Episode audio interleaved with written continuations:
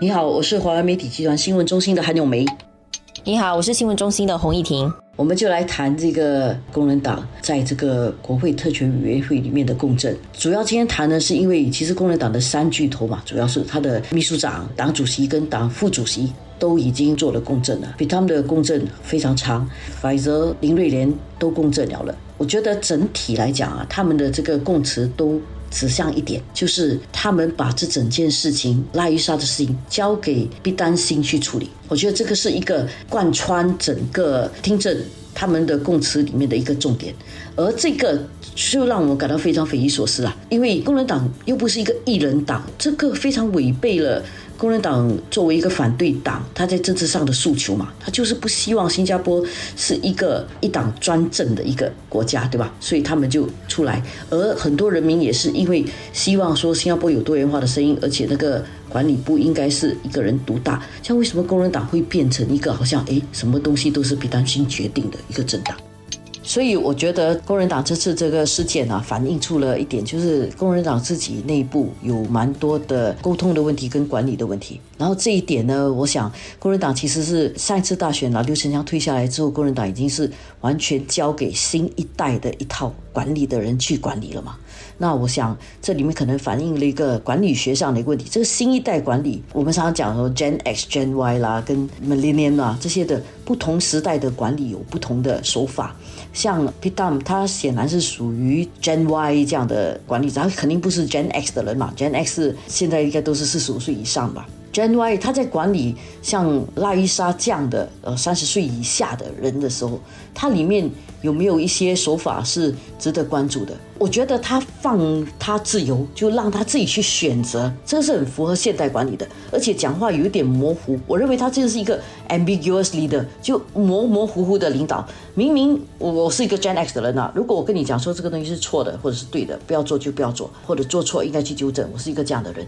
但是可能 p i t a m 呢，他是 Gen Y 的，他会很客气、很 tender loving care 的去跟你讲说，OK，这件事情你决定啊。不过啊，你不要怎样怎样怎样啊，还加一句我 I won't judge you 啊，I won't judge you 这句话是骗人的。我自己觉得，如果我说 I won't judge you，that means actually I'm judging you 哎，只是我不会因此否定你，不是真的我不会 judge 你的。但你可能如果 judge 这个字在我头脑里面产生的时候，其实你多少都已经有一个价值判断了，怎么可能会没有判断呢？但是呢，他这一代的领导呢，一种管理的角度就是，我不要这么武断的来讲你是对的还是错的，我让你自由。但是这样的一种管理，在碰到大是大非的问题的时候，还行不行得通？这样的一种管理手法，在碰到大是大非的问题的时候，我觉得是造成非常多的混乱的。而且你到最后，如果你还可以承认，至少你可以承认说，OK，Sorry，我应该讲得更明确一点。那我觉得还算是一个负责任、有担当的领导。那你到最后你还说没有啊？我没有说他不应该去认错啊，我只是说他要不要认错是他自己个人的决定。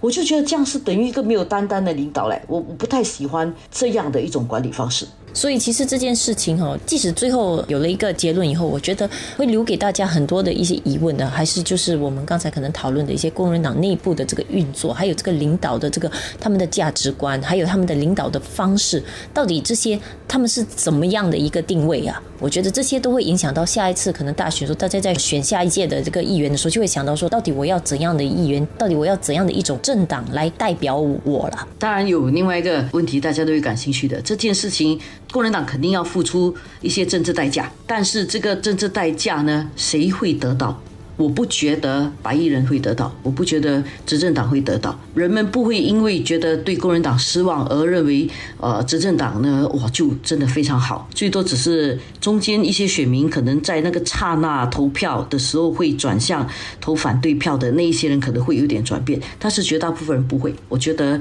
大部分人还是希望一个不同的声音，只是觉得工人党好像不太能够代表他。我们是希望说有。更好的政党，更有纪律，更能够代表人民的这个政党能够出来，或者是工人党自己内部必须经过这个深刻的思考去改正一些问题。但是有另外一点，我想从观察来讲啊，年轻人还是很有理想主义的，他们可能会这次因为这个事件对工人党的一些人感到失望，然后另外甚至包括工人党里面的一些年轻人可能都会感到失望。但是他的一些政治理念怎么转换，把他的票。投到哪里去？我觉得这个未来在价值大选之间，就在三四年里面，这个转变啊，是一个我们作为跑政治的人会非常关心的。所以其实下来，工人党对于一些议题的一些呃姿态啊，或者一些论调或者立场，其实下来也会受到很多人的关注了。因为这个也就会直接的体现出到底他们内部到底有没有经历这样的一种反思，然后从中有没有检讨，有没有改变。